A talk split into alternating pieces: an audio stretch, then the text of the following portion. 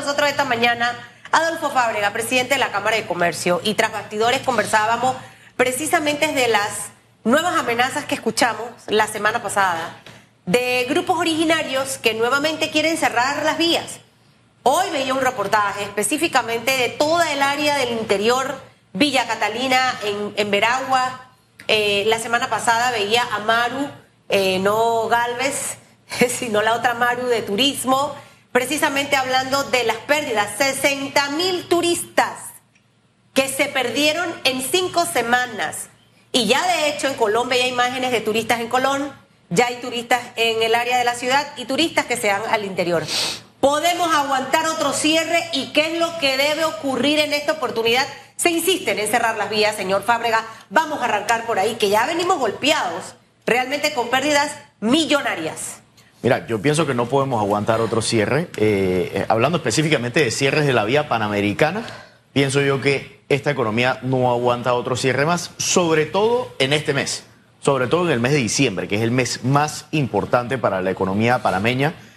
No aguantamos un cierre más. Más aún en este caso que las amenazas de cierre de calle se dan por procesos de judicialización.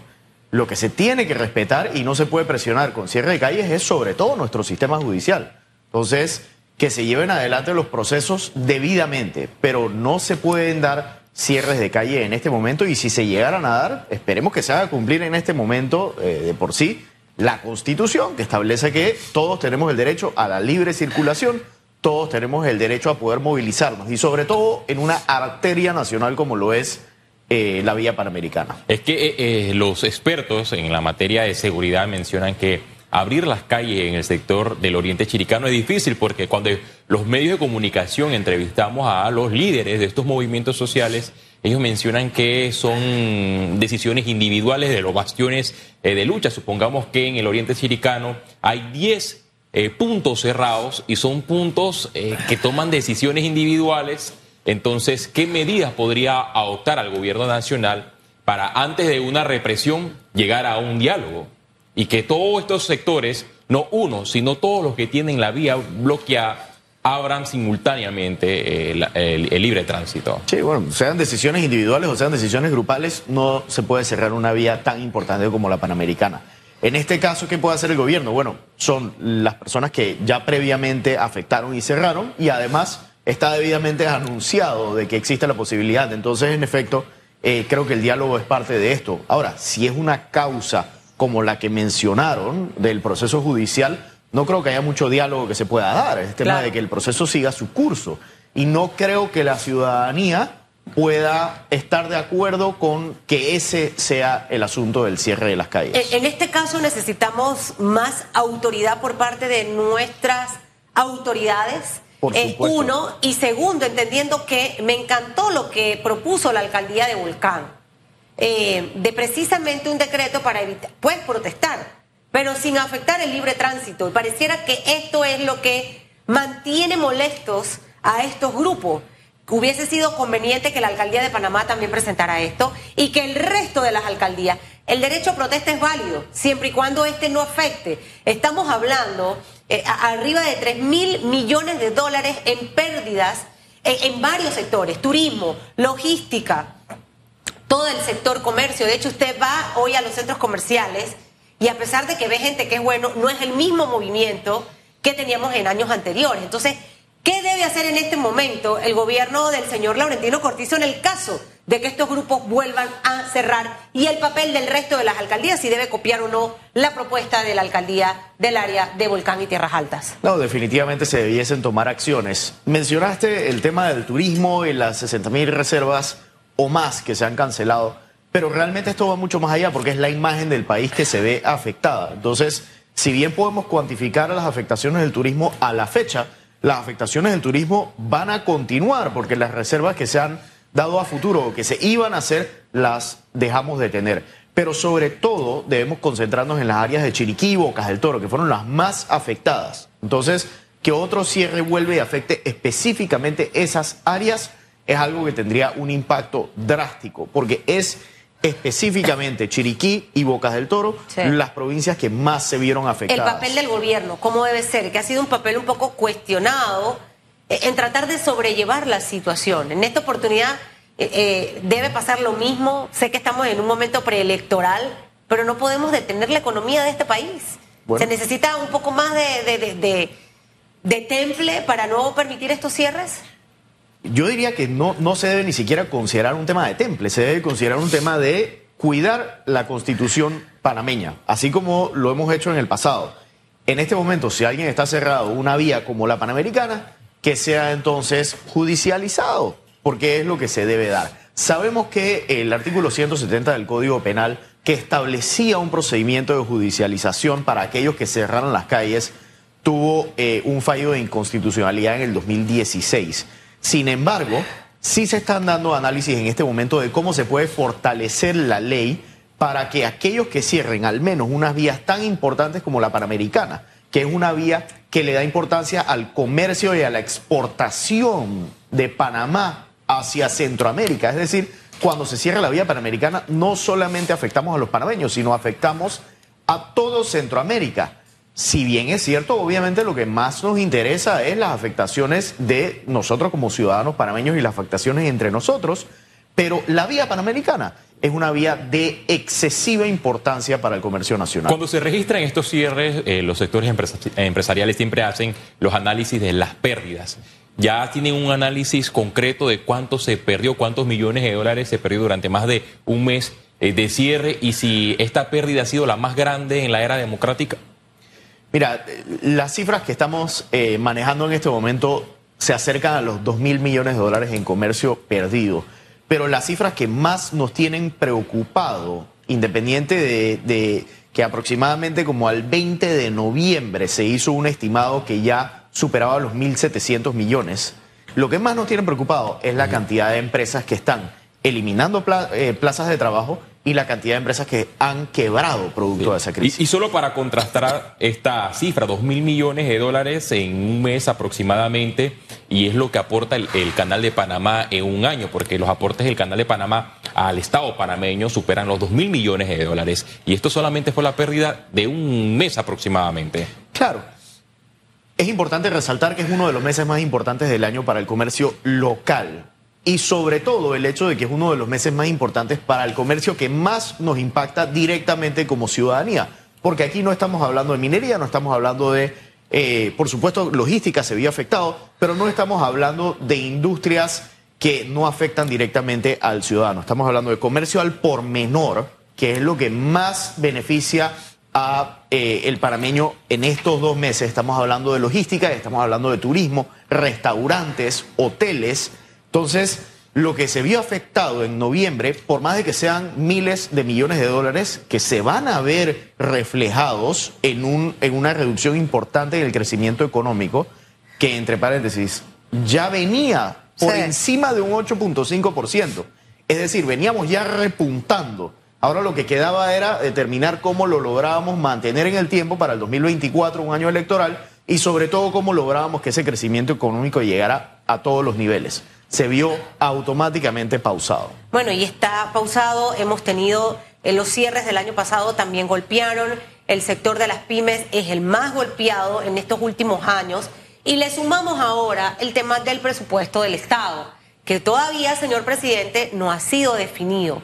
Leíamos en los titulares parte eh, del discurso que se comunicó en el día de ayer por la Cámara de Comercio, en donde básicamente ustedes hacen una exigencia al gobierno de presentar el presupuesto con una significativa reducción de planillas y gastos.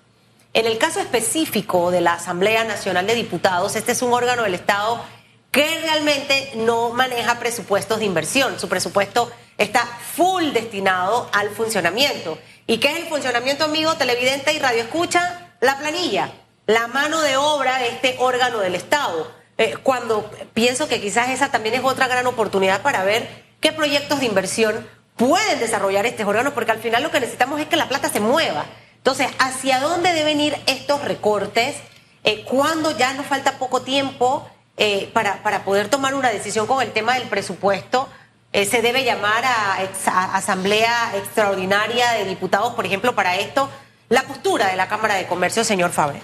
Bueno, la postura de la Cámara de Comercio en, primera línea es que en efecto se debe llamar a sesiones extraordinarias para esto por el hecho de que se tiene que discutir el presupuesto. No se puede dejar en manos de que caiga el presupuesto del año pasado o el presupuesto que había inicialmente sido presentado, que de por sí tenía un incremento superior al 20% sobre el presupuesto del año anterior, que ya de por sí era bastante alto, que superaba los 27 mil millones de dólares. Entonces, en este momento, ¿qué se necesita? Una revisión integral y fundamental del presupuesto que fue inicialmente presentado para que sea presentado en sesiones extraordinarias y debatido.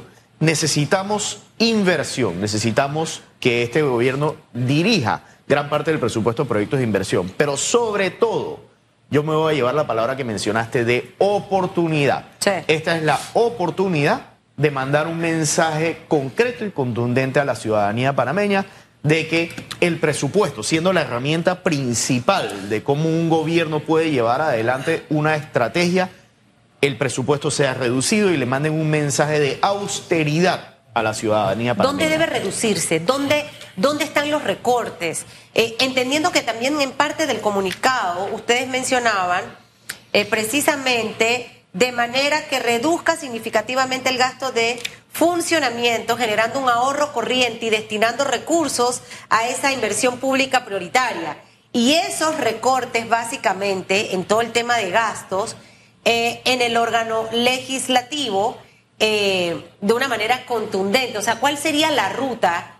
Y no sé si ven áreas específicas donde se puede poner en marcha este tema del recorte presupuestario. Bueno, definitivamente la Asamblea Nacional es uno de los ejemplos perfectos y es el que debe mandar el mensaje igualmente de que ha escuchado a la ciudadanía que se manifestó pacíficamente y respetuosamente cuando se dieron las manifestaciones en noviembre de este año, era bastante evidente que el descontento iba mucho más allá del proyecto minero y el descontento tocaba igualmente el uso de los fondos públicos. Entonces la Asamblea Nacional es ese ente que debe mandar de primera mano ese mensaje, porque la Asamblea Nacional funcionaba perfectamente con un presupuesto muchísimo menor al que está presentado en este momento.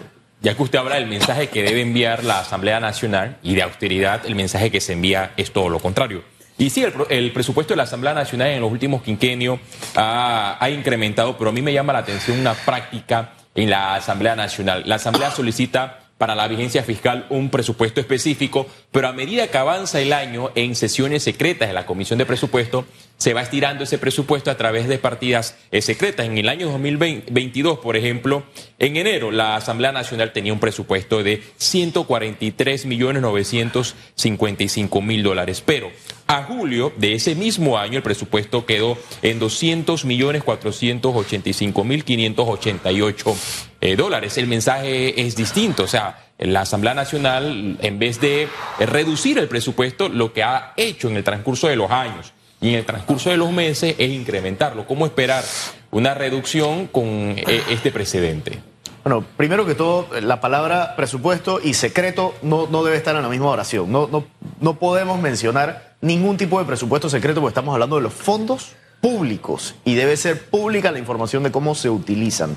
Ahora, es muy importante, y creo que lo mencionó mi antecesor en la, en la entrevista previa, el gobierno actual y el gobierno entrante tienen que entender que ya la ciudadanía sabe determinar, reconocer y entender cómo se ejecutan los fondos públicos y está preparada para rechazar cualquier mal uso de fondos públicos, muy pendiente y vigilante en este momento. Entonces, que no se considere que se puede dar algún tipo de consideración, utilización o planificación secreta sobre el presupuesto nacional, porque va a ser automáticamente rechazado por la ciudadanía. Claro. No solamente en este tipo de medios, no solamente en las redes sociales, sino además en manifestaciones pacíficas y respetuosas, pero manifestaciones visibles.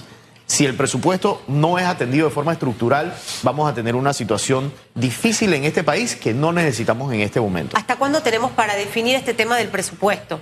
¿Cuál es la fecha? Bueno, Tope. yo diría que lo, que lo que se busca en este momento es una decisión inmediata de el llamado a las sesiones extraordinarias. Eso es lo que nos va Debiera ser este esta momento. semana, por ejemplo, ya la otra viene Navidad, la que sigue viene las fiestas de fin de año y debe ser antes del 31 de diciembre. Sabemos que el ministro Alexander está tratando el tema del presupuesto en este momento, cosa que lo aplaudimos porque sabemos que él está en este momento eh, buscando maneras de cómo estructurar ese presupuesto de forma debida, pero sí nos gustaría verlo, sí nos gustaría Claro. verlo de una forma palpable porque la ciudadanía está esperando ese pronunciamiento, el llamado a las sesiones extraordinarias y esa presentación de un presupuesto reducido. Y ahí la Comisión de Presupuestos que tiene una posición súper importante para la discusión, el análisis, el debate realmente de cuestionar lo que es cuestionado eh, eh, para que pueda eh, sufrir las modificaciones. Mientras todo este tema, estamos hablando de una cosa está amarrada con la otra. Los cierres no deben darse producto de lo que ya hablamos. Necesitamos el presupuesto también en este momento más acorde a la realidad del país y se suma todo el proyecto de cierre de la mina, que eh, de hecho ya usted empieza a ver los primeros resultados, a pesar de que todavía el Ministerio de Trabajo no ha autorizado el tema de la suspensión eh, temporal de contratos y que hay todo un tema con los equipos de cómo va a ser esto, hay una serie de implicaciones. Eh, ¿Cómo amarrar una cosa con la otra? ¡Wow! En un año preelectoral. Bueno, creo que esta semana debe ser una semana muy importante. Hay dos cosas que nos gustaría ver suceder esta semana. El llamado a las sesiones extraordinarias, como bien lo acabamos de mencionar, e igualmente que se dé un pronunciamiento por parte del Ministerio de Comercio e Industrias con respecto a la hoja de ruta de la mina. Sabemos que ellos crearon un grupo de cuatro ministros que están atendiendo el tema, pero nos gustaría que esos cuatro ministros más bien definan cuál va a ser el plan de acción a largo plazo que incluya a corto plazo la creación de una comisión técnica. Entendemos, por lo que nos han comunicado a la fecha, que ese grupo de cuatro ministros no va a hacer la hoja de ruta a largo plazo, sino más bien va a definir esa comisión técnica a corto plazo. Si ese es el camino, vamos a aplaudirlo porque creo que esa es la vía ya consensuada. La mayoría de la gente que se ha expresado en los diferentes medios y la mayoría de la gente que incluso estuvo a favor o en contra del contrato minero han dicho, en este momento es un tema puramente técnico que se debe tratar por medio de una comisión de personas respetables, apolíticas y que tengan un conocimiento profundo técnico de cómo se cierra una mina, cosa que la mayoría de los parmeños no tenemos. ¿Se siente seguro de lo que ha visto hasta ahora? Eh, de lo que ha hecho el, el- el gobierno, se siente tranquilo el gremio de la Cámara de Comercio. Eh, hablaba el licenciado Barrios que no Sí. podemos tener personas incompetentes y que debe ser integrado por los mejores y que obviamente separaba dos temas. Por un lado, todo, todo el proyecto de, de preparar la estrategia donde deben estar todos los sectores y por otro lado, el equipo que a nivel internacional va a negociar y va a representar a Panamá. Claro, claro. Creo que si bien en general en Panamá tuvimos una reducción en las emociones que llegaron a un punto bastante caldeado en el pasado, eso va incrementando cada día que no tenemos información concreta. Entonces, yo sí eh, espero que esta semana el Ministerio de eh, Comercio e Industrias haga un pronunciamiento sobre qué va a pasar con esa comisión técnica. Vuelvo y repito, yo pienso que ellos han estado trabajando en esa vía, por lo que considero eh, que se va a dar, esperemos, no tengo información este, directa y concreta de la materia, pero sí sé que ellos reconocen la urgencia en la materia y por eso pienso que quizás esta semana se van a pronunciar, idealmente que definan cuál va a ser ese comité técnico que nos pueda llevar adelante. ¿Debe convocarse o llevarse una licitación pública para el mantenimiento de esta mina? Mira, vuelvo y repito, tanto yo como la mayoría de los ciudadanos tenemos definido una serie de posiciones, pero cuando hablamos de cierre de mina, yo en lo personal nunca he cerrado alguna mina. Entonces, falta ver específicamente, por ejemplo, qué conlleva el cierre de una mina antes de determinar quién lo puede hacer. ¿Por qué? Sabemos que es un proceso altamente complejo. En nuestras estimaciones sabemos que toma muchos años y una inversión importante. Específicamente cuántos años. Yo he visto personas que hablan de dos años, he visto personas que hablan de 20 años. Entonces, yo soy del sector tecnología, yo puedo hablar quizás cómo se implementan algunos sistemas en el cierre de una mina, pero no puedo hablar de la parte geológica, no puedo hablar de la parte de ingeniería civil. Aquí hay muchos componentes técnicos que se deben determinar. Entonces, la hoja de ruta debe estar definida por una comisión técnica de expertos, muchos de ellos locales, pero también algunos internacionales que puedan venir a rendir su eh, experiencia, sus capacidades y que nos puedan definir verdaderamente, no una mina en general, esta mina que tenemos en Panamá, cuánto tiempo toma cerrarla. Y de ahí determinar entonces quién y cómo. Lo que ha pasado en el transcurso de los años es que en los tiempos políticos, cuando los gobiernos están finalizando su mandato, las decisiones difíciles como esta, la del cierre de la mina, se dejan para el próximo gobierno y las decisiones no se toman actualmente. Esta decisión debe adoptarse en este gobierno o se debe trazar la hoja de ruta para que se le dé continuidad en el gobierno entrante.